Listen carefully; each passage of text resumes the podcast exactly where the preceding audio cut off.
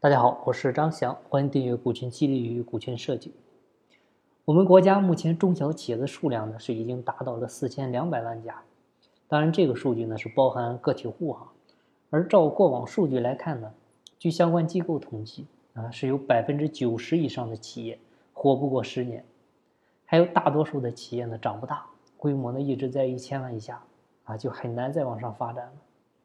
而且呢，好多的老板呢还都是草根出身啊，没有那么高的学历，很多呢也都是在社会上摸爬滚打。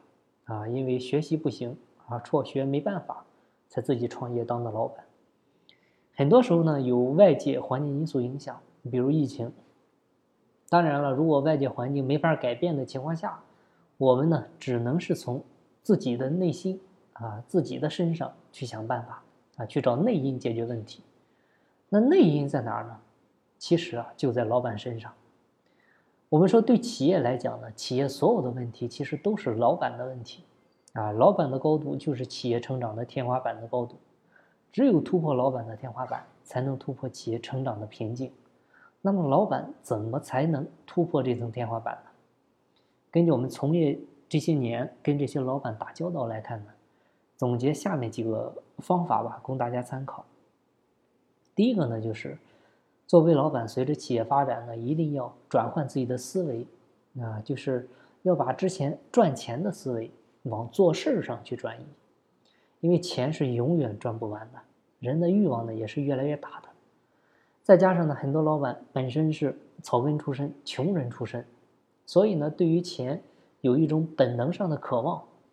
那这种行为呢，在创业前期是可以理解的，而且作为老板创业的原动力也是可以接受的。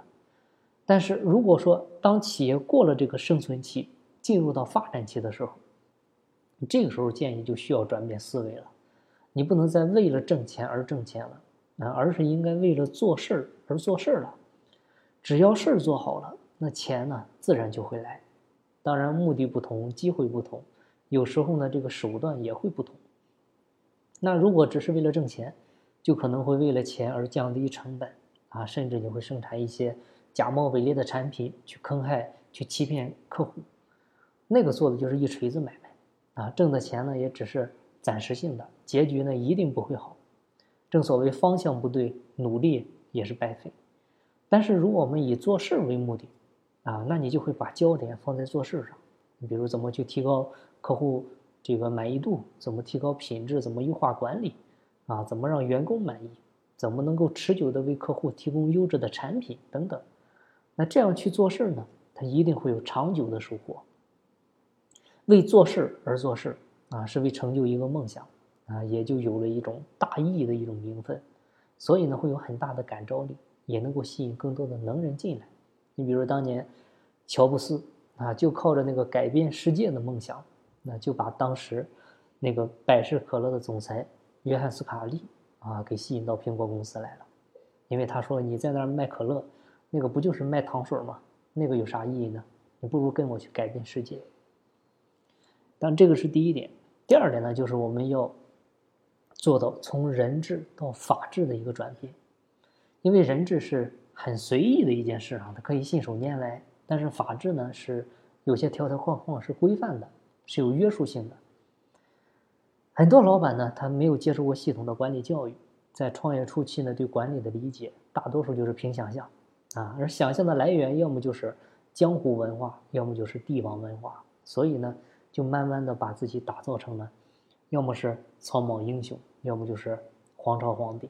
但是呢，他自己意识不到，当老板在企业里面可以一手遮天，然后朝令夕改，为所欲为的时候呢，啊，这个时候就会使能人不得志，慢慢的这些能人呢，也都离老板远去了，剩下哪些人呢？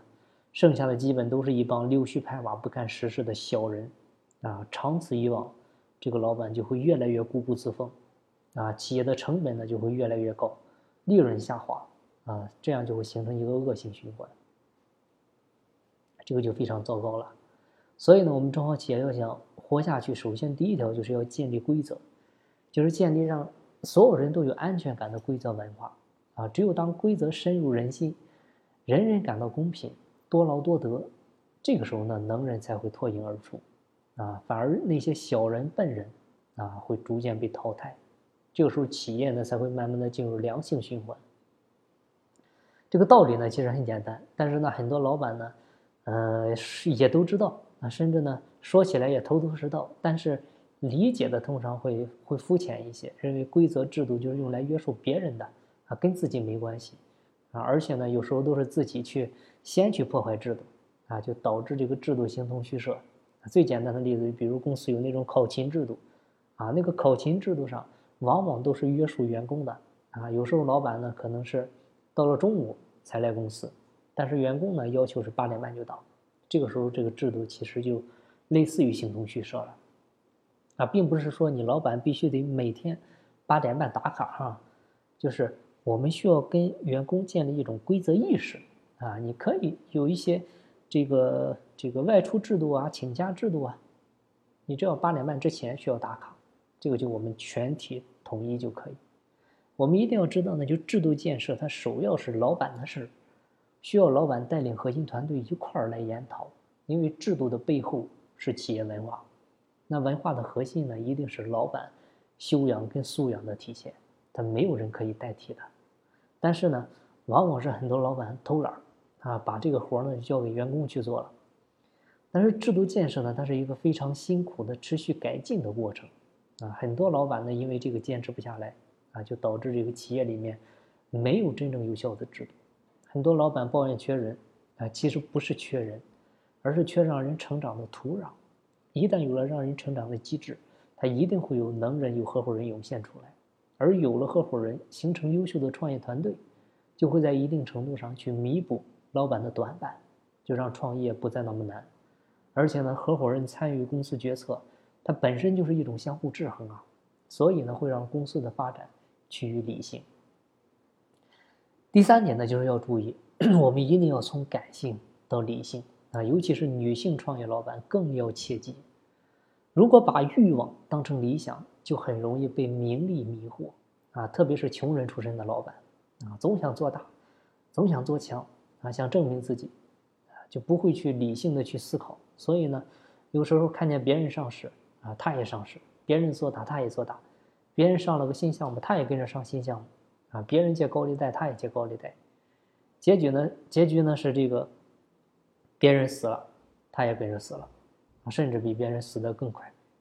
当然了，也有被政府啊、供应商啊、经销商啊，还有一些好朋友啊、员工啊给忽悠死的，这个真的是太多了。我们永远要知道，我们真正的强大其实不需要外在的东西证明自己，啊，而是在任何环境下。都能够好好的活下去，这个本身就很强大。有些道理呢很浅显啊，却往往因为少了理性而被忽视。企业做得强、做得大，其实都不如做得长久。哎，就像人一样，你拥有再多的名利啊，也不如长寿。公司上市，你看员工可以套现走人，那老板不行，所以员工呢比老板更喜欢上市。好项目很多，却不是你想做就能做的。啊，再好的项目没有人他也做不成，还有很多人喜欢这个眼睛盯着外面找机会啊，却不知道能把握住的机会才是机会啊。有些明明知道高利贷那个利率远远高于你企业的利润率啊，一旦还不上款就是死路一条，但是还是有不少企业铤而走险，对吧？做企业呢，它是一项长跑运动，不怕慢就怕出事儿，一旦出事儿就会前功尽弃。还有那些拍你马屁的人，他通常都是在利用你，在你有难的时候，你会发现他们跑得比谁都快，他一分钱都不会帮你。另外呢，就是我们要注意啊，这个个人爱好它跟公司经营是两码事啊，千万不要把个人爱好强加到企业经营上。这些道理呢，其实我们都懂，但是真正做到的有多少人呢？所以我们一定要有一个理性的思维去看待这些事情。第四点呢，就是要学会从做加法变为做减法，贪多求大，这个是很多老板的通病。那有些人就喜欢多开公司，号称集团公司，在名片上呢印的也很满，很多个头衔啊，某某公司董事长、某某公司总经理、某某公司法定代表人。这个对于中小企业来说呢，最好的战略其实是你专注于一个细分领域，你能够好好的做下去，就做小而美的企业，因为这个人的精力呢，它是有限的。而且呢，这个通常来讲，这个人的智商呢，它没有多大的悬殊。有时候企业成就的大小呢，很大程度上是取决于你的专注程度的不同。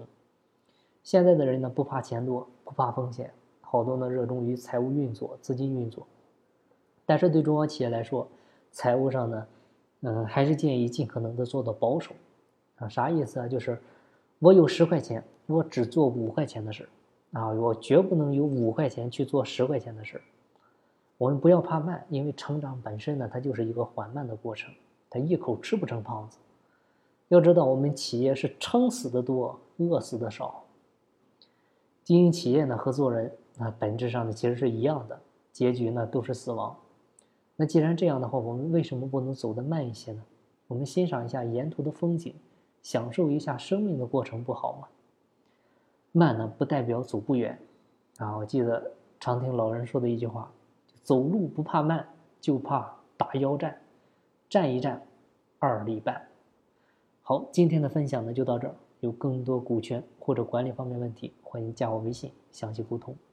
金不在西天，金在路上。我是张翔，下期再见，拜拜。